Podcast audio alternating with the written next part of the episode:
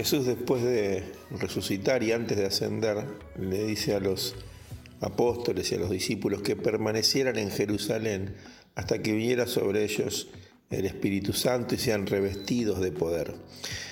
Así que eh, en Pentecostés vemos ahí en Hechos capítulo 2 que Pedro se levanta en el poder del Espíritu Santo, luego que son revestidos del Espíritu y predica el Evangelio. Y cuando predica el Evangelio se bautizan 3.000 personas, son bautizadas en agua para perdón de pecados y Pedro también declara que sean bautizados en el Espíritu Santo. Así que la obra del Espíritu, la llegada del Espíritu Santo sobre toda carne, esa profecía que había eh, declarado el profeta Joel muchos años antes, eh, se cumple ahí en Pentecostés.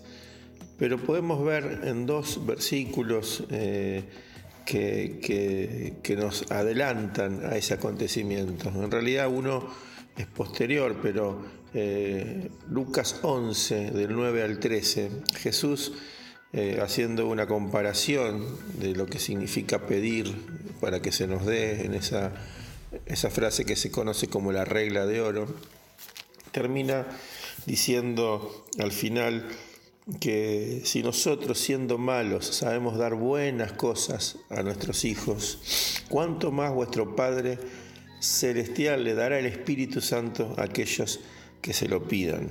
Así que acá hay una declaración de, amor, de, de, fidelidad de Dios, que aquellos que le pidamos ser llenos del Espíritu Santo, Él nos lo enviará, nos lo dará.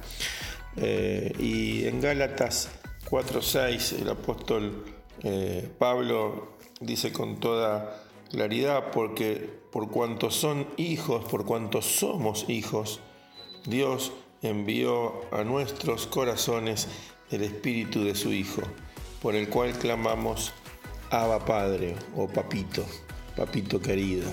Esa es la expresión Abba Padre.